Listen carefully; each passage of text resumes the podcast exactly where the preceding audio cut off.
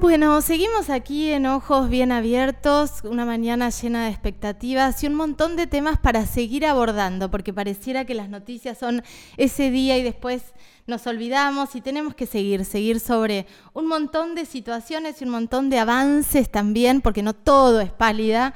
Eh, aquí en la República Argentina. Estamos en comunicación telefónica con Nico Rochás, legislador por el Frente de Todos, eh, aquí en la provincia de Río Negro. Nico, buen día.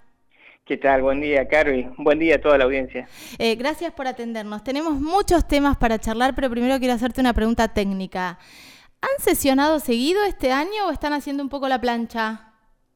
Eh, se mejoró un poco a lo último cuando se adaptaron las normas este, a, la cuestión remota y a poder sesionar este, de manera virtual. Ajá, Pero, pero no, la verdad que eh, más allá de, la cantidad de sesiones, el tema no es solamente la sesión, sino la cantidad de, de trabajo eh, en el abordaje de los distintos temas legislativos. Yo creo que ahí es donde está eh, la pobreza, porque si después vamos a una sesión y lo que se va a tratar son 150 proyectos de declaración y de comunicación, y la verdad que sesiones hay, pero trabajo en cuanto a generación de derechos, en cuanto al abordaje de proyectos, que realmente incidan en la vida de la gente, porque a eso se trata. No se trata solamente de aprobar proyectos y leyes, sino de crear derechos y, de crear condiciones que le mejoren la vida de la gente. Yo creo que es ese eh, eh, el eje de, lo que se debería tratar nuestro trabajo antes de que si se sesiona o no se sesiona o de qué manera se hace. Totalmente. El otro día hablaba, lo hablé con lo hablamos con Mónica Macha, diputada nacional por el Frente de Todos, lo hablamos también con Lorena Matzen, diputada nacional por Juntos por el Cambio, y en las últimas sesiones del Congreso de la Nación, por ejemplo, si vos ves las medias sanciones del Congreso y las leyes que salieron, son todas restituciones de derechos. Bueno, y, en, y acá en nuestra provincia queda pendiente grandes deudas que tenemos con la sociedad, proyectos que, quedan ahí. Insisto, no es que no, no se tratan en la sesión, no se tratan ni siquiera en la comisión. Tremendo. Eh, lo cual es más grave todavía porque eso significa que niegan el debate, niegan siquiera la incorporación a otras ideas.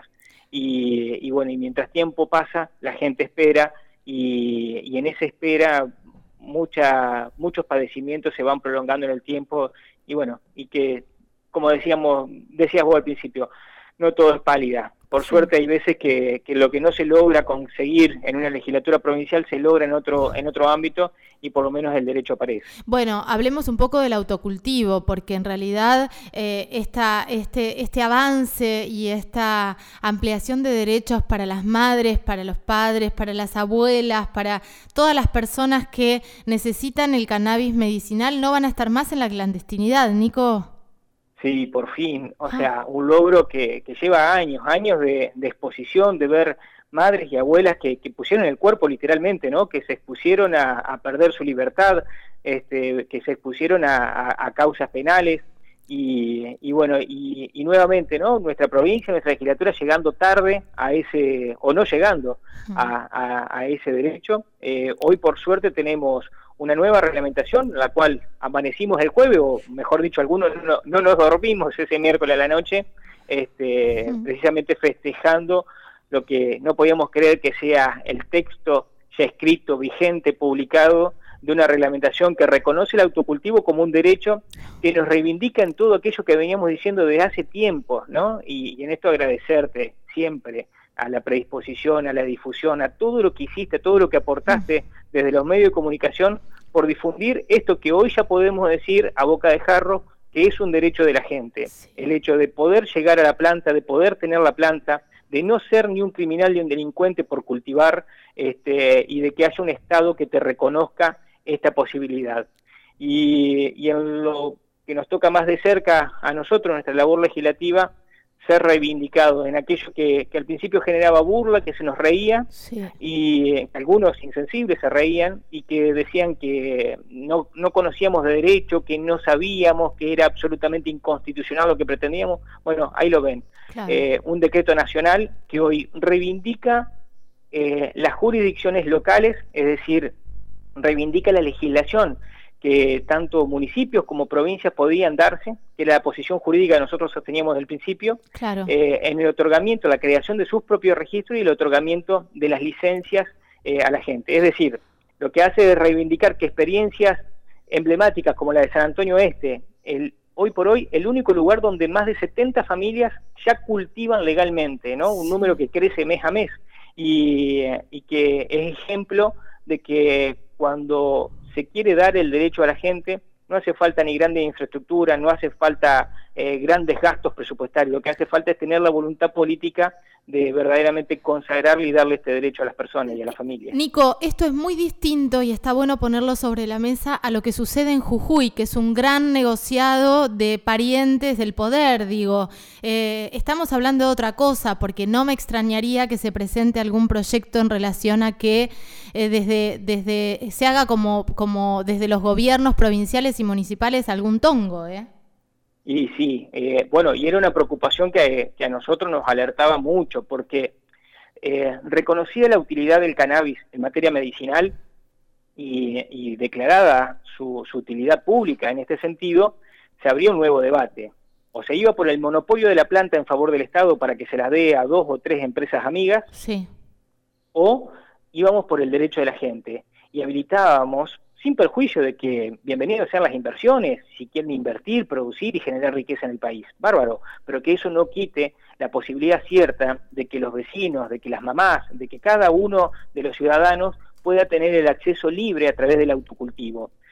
Libre pero regulado, es decir, con una inscripción, en un registro, con gente que sepa, lo mismo que nosotros pudimos proyectar y hacer realidad en San Antonio Este, eh, donde, insisto una y otra vez, eh, hay 71 cultivos en el país, uno en Jujuy, ¿no? el que vos señalabas con las características del caso. Los otros 70 son de vecinos de San Antonio Este que fueron con, con, una receta de un médico que le sugería algún tratamiento con cannabis, su DNI, este, y luego de eso pudieron volverse a su casa con una habilitación que los libera de la angustia, de transitar la angustia, el miedo, la, la, la, continua, este, bueno, ese, ese continuo fantasma de que un allanamiento pueda patear la puerta de tu casa, ingresarte con toda la violencia que, que, tienen esos actos institucionales y más allá de la causa penal que le generaban a las madres y las abuelas, la destrucción total de las plantas que son su medicina, ¿no? Bueno, saber que eso no va a pasar más, ¿sabes el alivio que significa? ¿Estás ahí? Sí. Ah, ah. Eh, pensé que te habías cortado, pues estaba re, re concentrada escuchándote. Escúchame, Nico, entonces ahora la pelota queda del lado de los municipios o de provincia. ¿Esto lo puede reglamentar la provincia o lo puede hacer cada municipio? Mira, hoy estamos en un impasse muy breve, estimamos nosotros va a ser muy breve, que tiene que ver con ya la letra más finita de esta reglamentación. Es decir, el conjunto de disposiciones y resoluciones que el Ministerio de Salud eh, estará adecuando como autoridad de aplicación de, esta norma con este nuevo espíritu que la, que la reglamentación termina de impartirle. Eh, creemos nosotros, confiamos en que, en que habrá una adecuación con, conjuntamente con todas las provincias eh, y bueno, y, obviamente el, el, reglamento, o sea, el decreto reglamentario en el artículo 8, el anteúltimo párrafo del artículo 8, dice algo que es sumamente importante y es que le reconoce plena vigencia y validez a los registros locales. Es decir, San Antonio Este, por ejemplo, firmar convenio con Nación, lo único que está obligado es a comunicarle, precisamente para coordinar la información, las licencias que ya otorgó, pero no es que queda de lado ese registro. Bueno, eh, estimamos que seguramente en breve se estarán coordinando las distintas jurisdicciones, el Ministerio de Salud de la Nación, con las provincias y eventualmente con los municipios que, deseen este, incorporarse a la temática, para ver cómo coordinar las acciones, seguramente se implementará alguna plataforma digital en la cual eh, realizar parte del trámite. Bueno, eh, falta la letra chiquita, pero lo grueso, lo central, lo trascendente, que es que el derecho está en poder de la gente, bueno, eso ya se logró, eso ya se conquistó, ese es el motivo para celebrar. Queda ahora el enorme tarea, va, una tarea menor que es administrativa, que es burocrática, que es implementar los formularios y, y que los municipios también adhieran a esto, digo, que los municipios también hagan oídos a esto. ¿Se pueden hacer los boludos hablando mal y pronto? Y mira, nosotros estamos empujando nuestra iniciativa popular a lo largo y a lo ancho de, la provincia. Son muchos los municipios que han adherido. Claro. Eh, pero seguía habiendo miedo, seguía habiendo cierta estigmatización. Bueno, ahora este decreto ayuda muchísimo a romper con ello. ¿Y sabes qué? Lo que más ayuda a romper con la estigmatización, lo que más ayuda para dejar en el pasado para siempre la criminalización en torno a la marihuana, es participar de eventos como el que va a haber el próximo sábado. Esta Marcha Mundial de la Marihuana, este plantón que se va a dar a nivel nacional, donde cada uno de las distintas localidades, a través de distintas plataformas digitales, de nuestras redes sociales, eh, que por favor estemos participando. Es la forma de visibilizar eh, este, este tema, es la forma de hacer y de ejercer el derecho. La mejor manera que tenemos de defender nuestros derechos es ejercerlo. Y, un derecho central que nos da la democracia es la posibilidad de hablar y decir lo que pensamos. Bueno, qué mejor que este sábado para coordinar nuestros esfuerzos, para coordinar nuestras voluntades en orden a este derecho absolutamente legítimo en esta causa totalmente noble, para expresarnos en favor de la marihuana y de un debate más profundo que ahora nos debemos, que es ir por más, ir por el uso adulto y responsable de la planta, ir también por la liberación de todos los presos que fueron presos por cultivar. Totalmente. Porque esto también forma parte de la retribución que como sociedad le deben, le debemos. Así como eh, el cannabis medicinal es producto y fruto de la lucha de las madres y las abuelas, hay que saber que esas madres y esas abuelas pudieron contar con esa medicina porque hubo otros que se jugaron cultivando, plantando y que generosamente le trasladaban, le, pasaban sus plantas, le, les confiaban sus flores y, le daban generosamente todos sus conocimientos en orden a esta planta tan prohibida, tan estigmatizada, tan criminalizada. Totalmente. Eh, bueno, por eso también falta este otro debate, por eso es importante el sábado participar como sea, a través de la plataforma de la red social, yendo a la plaza, pero subiendo una foto, pero haciendo saber fotos nuestra de voz. las plantitas, Nico, ¿no? ¿Cómo? Subimos fotos de las plantitas. Hay que subir fotos de lo que tengamos y si no tenemos fotos compartirlos y si no escribir en el muro y, hacer lo que fuese pero que se, se sepa y se escuche la voz de la ciudadanía en orden a este debate más integral, más profundo, que creo que es el derecho que todavía nos queda por conquistar y que estamos camino a ello. Totalmente. Si, si vemos, si leemos por un, eh, un ratito, si te pones a, vos que estás del otro lado, si lees una historia, no te digo que leas mil, con una sola historia que leas de cómo el cannabis medicinal le cambió la vida a un niño, a una niña, a un adulto, a una adulta, eh, si, si lees en profundidad eh, la, locura y el dolor que es ver a tu hijo, a tu hija, destrozado por convulsiones, destrozados por un montón de cosas, porque también se están reemplazando hasta antipsicóticos con aceite de cannabis. Niños y niñas que no pueden dormir. Eh, eh, digo, si vos sos mamá, sos papá y, estás escuchando y te imaginás por un momento que tu hija, que tu hijo, que tu hija vive atravesado por un sufrimiento, por el dolor, y que toda la familia vive atravesado por ese dolor, te vas a dar cuenta lo importante que es que seas parte de, este, eh, de esta visibilización de un derecho, que es así como lo dice Nico, me parece que es importante por ese lado. Y hablando de derechos, Nico, otra buena noticia es que parece que el presidente de la Nación manda el proyecto por la legalización del aborto hoy. Sí, y eh, bueno, son derechos que varios de nosotros veríamos en esta espera ya respirando, este, haciendo ruido la respiración. Sí, estábamos rebundando, Nico. ¿eh? ¿eh? ya, este, para ser sinceros, eh, porque porque una espera que se hace dolorosa.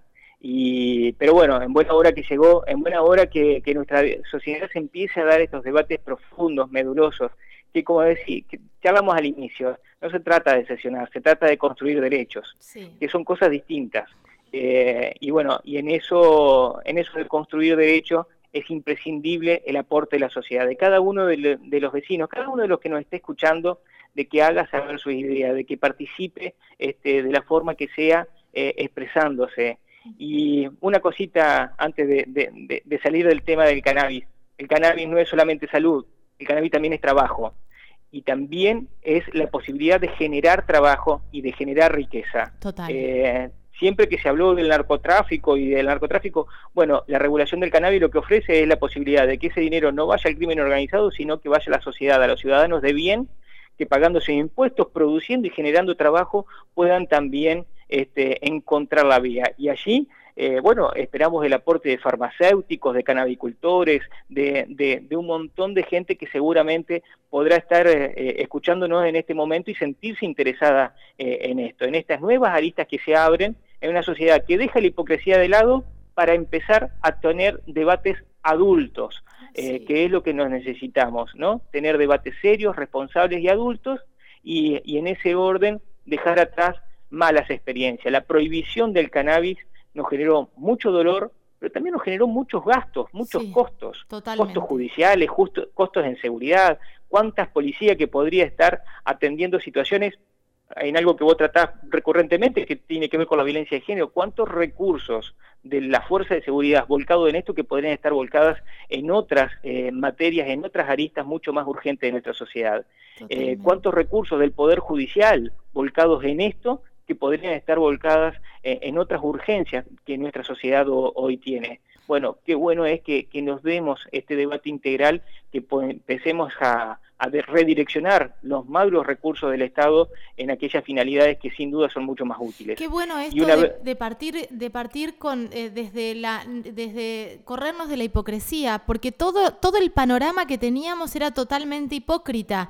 No al autocultivo, pero ibas a comprar las flores a fortuna y que estabas en una red que tiene que ver con el narcotráfico. Digo, pero no nos importaba eso. No al aborto, pero a tu hija de 15 si tenés la plata le pagás a un médico de un sanatorio privado para que le haga un aborto a las 6 de la mañana, ¿no?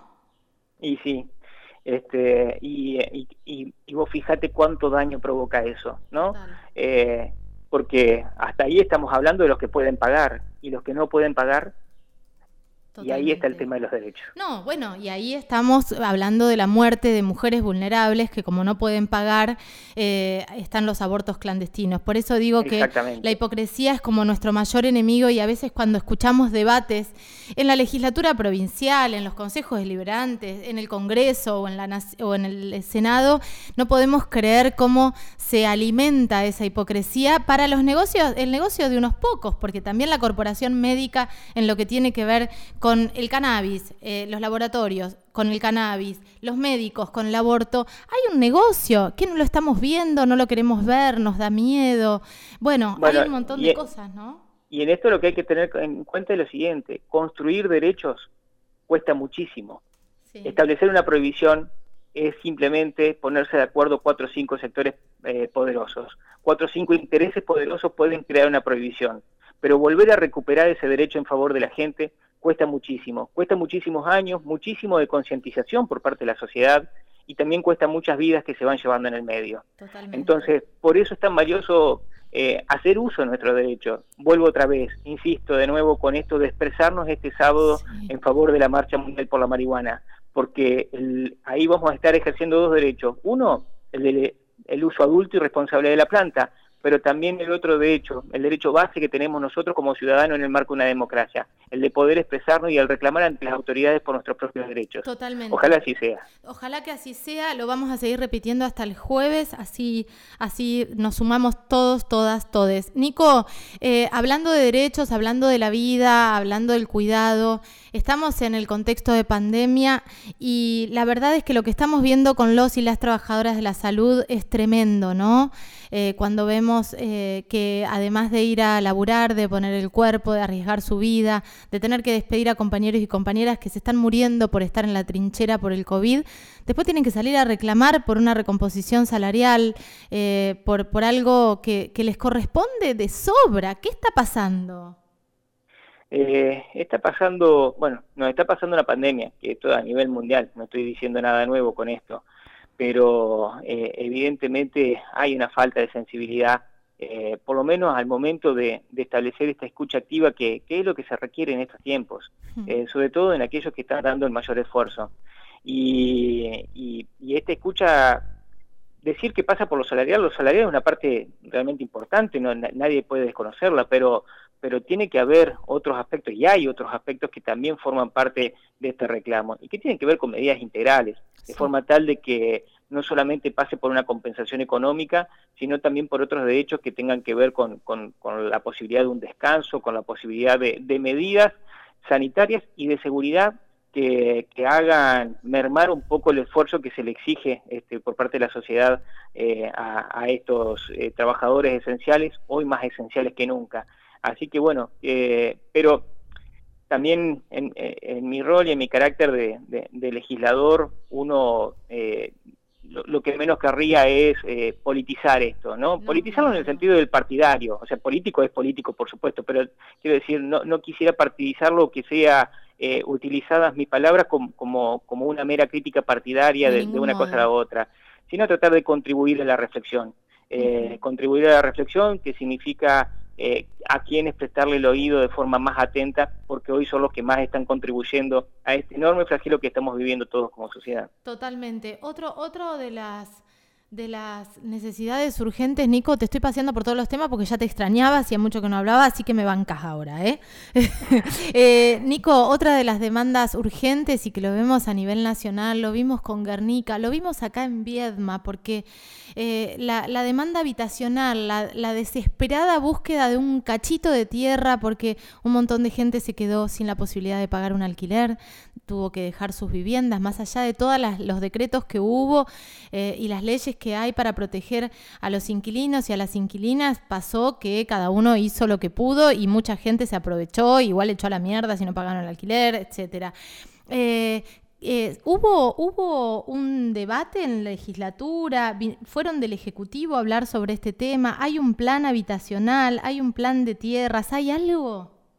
Sí, hay un proyecto que elevó ahora el Poder Ejecutivo que tiene que ver con, con, el suelo urbano y, eh, y, volvemos en esto de pensar y, de reflexionar juntos, ¿no? Eh, cuando vemos y nos enteramos de una toma, eh, quienes conocemos la realidad, quienes estamos en contacto con ellos, sabemos que, que nadie va felizmente a una toma, sino que esas familias, usualmente parejas jóvenes, es porque se ven en el marco de una situación absolutamente desesperante que los fuerza a tomar esa decisión absolutamente extrema, que es, por un lado, ingresar a una propiedad que es ajena, sea pública o privada, y, segundo, a, tratar de, construir y de vivir de la manera que sea. ¿no? Eh, yo creo que la toma, sin duda que eh, muestra algo que está mal, porque eh, tomar la propiedad que es ajena es un delito, y eso lo sabemos todos, pero fundamentalmente expone eh, la crueldad de un Estado ausente, porque cada toma, si algo acredita, es un Estado ausente que no ha sabido satisfacer una cuestión básica, como es la posibilidad de un techo. Techo eh, y trabajo son dos cuestiones esenciales que como sociedad, al momento de organizarnos a través del Estado, deberíamos estar garantizándole a todos. Y, creo que las tomas exhiben eso, exhiben la, la, derrota de un Estado que no supo organizarse, que no supo resolver a tiempo esta situación, que acarrea déficit de años atrás este, y que ojalá a través de, proyectos que, tienden a, generar loteos de forma masiva se le pueda estar acercando la solución a la gente. Uno confía fundamentalmente porque, bueno, este gobierno, si, si bien nosotros presentábamos y proponíamos una alternativa distinta en las elecciones, es el que eligió eh, nuestros ciudadanos, es el que eligió nuestros vecinos y legítimamente van a ejercer el gobierno hasta el 2023 eh, y los estaremos acompañando en aquellas medidas que sean beneficiosas para la gente. Yo no sé si este programa, así como se expone, eh, alcanza a satisfacer la totalidad del enorme requerimiento que hay. No, no nos parece que sea un plan tan agresivo en el sentido de la cantidad de lotes que propone.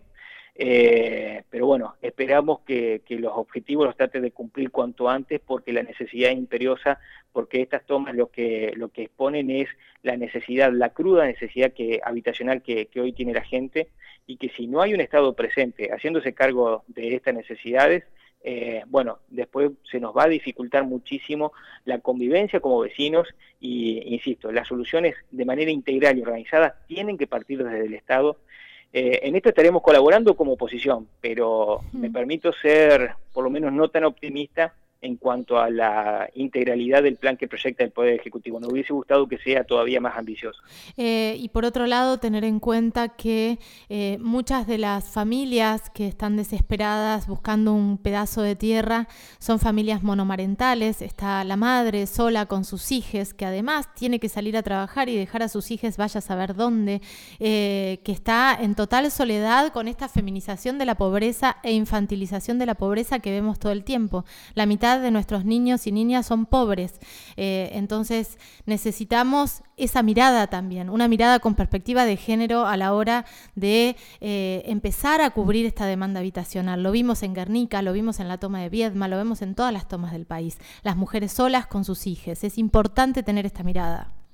es una escena que se repite y, que no es casualidad, ¿no? este, vos mejor que nadie podés describir y, saber las, las causas que, que la fuerzan, que la generan pero bueno, más que la mirada, lo que se necesita, me parece que esta instancia es, son acciones concretas, medidas concretas, soluciones reales y, de la forma más inmediata posible, eh, porque la urgencia es hoy, no mañana. Totalmente. En este sentido, vuelvo a pedir a la Municipalidad de Viedma, al área de género, que no sé a cargo de quién está, sé que Derechos Humanos está a cargo de Hernán Bochi, a la, a la Secretaría de Derechos Humanos de la Municipalidad, al área de Derecho de Desarrollo Social, a la Secretaría de Igualdad de la provincia de Río Negro y a la CENAF que se haga cargo del caso que venimos pasando desde el Frente Verde de una mujer sola con sus hijos en un estado total de indefensión y vulnerabilidad donde el Estado fue su verdugo desde que nació. Lo digo así y después profundizaré, pero vuelvo a exigir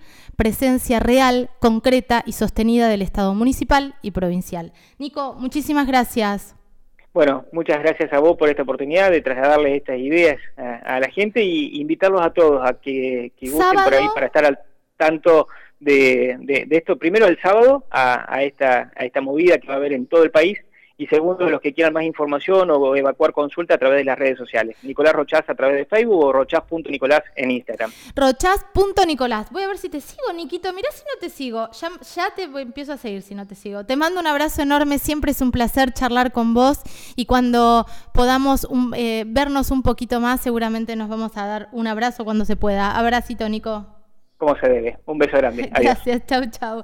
Eh, legislador por el Frente de Todos, Nicolás Rochás, charlando con nosotros aquí en Ojos Bien Abiertos, www.unicacontenidos.tv 96.1.